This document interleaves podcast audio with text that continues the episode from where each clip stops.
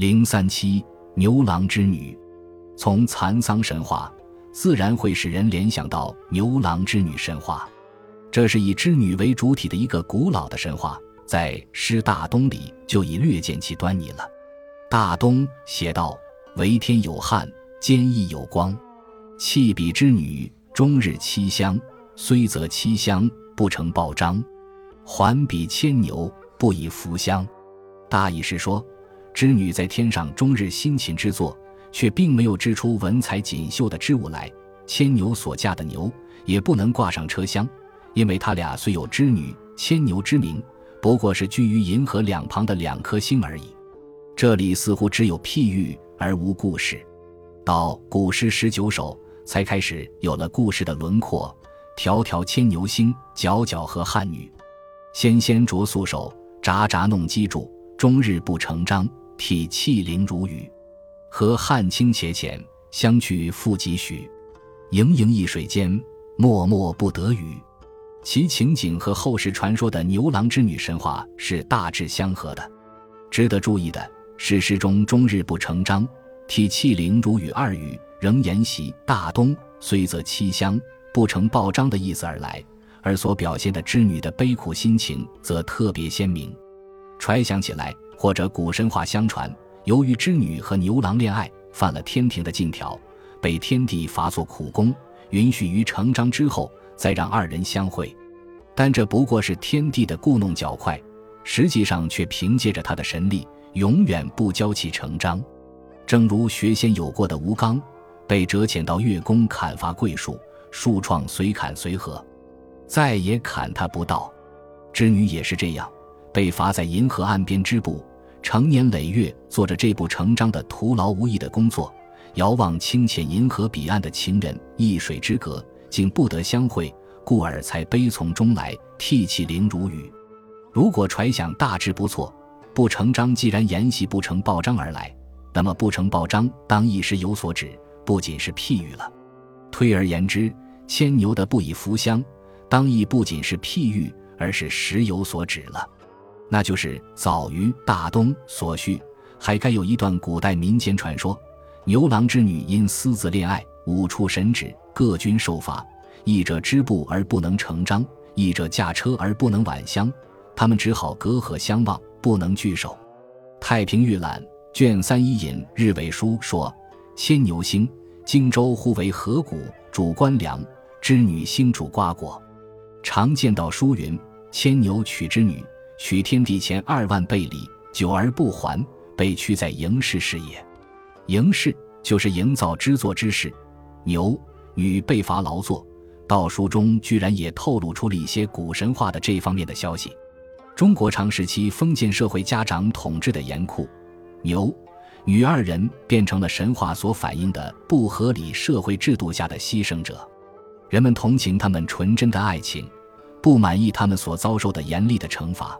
因而稍后一点，又有鹊桥之说兴起，《岁华记历》卷三引风俗通说：“织女七夕当渡河，使鹊为桥。”这一对被罚从事苦役的情人，终于也有一年一度的相会，而乌鹊变成了他们横渡银河的桥梁。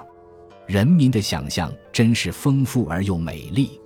宋罗苑尔雅意卷一三所续及本此，又加上七夕手无故皆坤。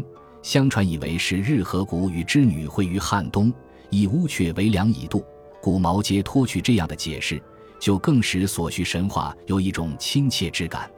以上所述各书记叙的神话故事多不完全，直到明冯英经《月令广义七月令》引小说，才有比较完全的记叙。天河之东有织女，天地之子也，年年积筑劳役，织成云锦天衣，容貌不暇整。帝怜其独处，许嫁河西牵牛郎。嫁后遂废之任。天帝怒，责令归河东，但是一年一度相会。小说著者樊四家。据我们所知，此当是六朝梁阴云的小说。配文韵府卷二六牛字条下也引了这段神话，文字大体相同，却作《荆楚岁时记》。《荆楚岁时记》的作者是六朝梁宗懔，和阴云同时代。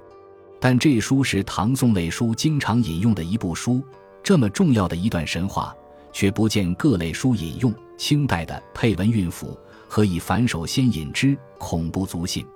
故这条神话的出处仍以作梁荫云的小说为宜。但从所叙神话的内容看，恐怕也不是古代民间传说的本来面貌了，而是经过封建文人的某些篡改，因此才将牛郎织女的被罚阻隔天河。单方面委之于织女的嫁后贪欢懒惰废之，而天帝呢，则是被图示的这么好心而公正，这些都是封建思想的遗毒，是应视为糟粕而剔除之的。现代民间流传的牛郎织女神话，就比古书里记叙的要健康明朗得多。神话大略说，牛郎是人间一个不幸的孤儿，一哥嫂过活，被不公平的分家出来。靠一头老牛自耕而食。某日，织女和诛仙女下凡游戏，在银河洗澡。老牛劝牛郎夺取织女的衣裳，织女便做了牛郎的妻子。婚后男耕女织，生一儿一女，生活美满幸福。不料被天帝查明，派王母娘娘下凡拘押织女回天受审，恩爱夫妻便被活活拆散。牛郎上天无路，悲愤万分。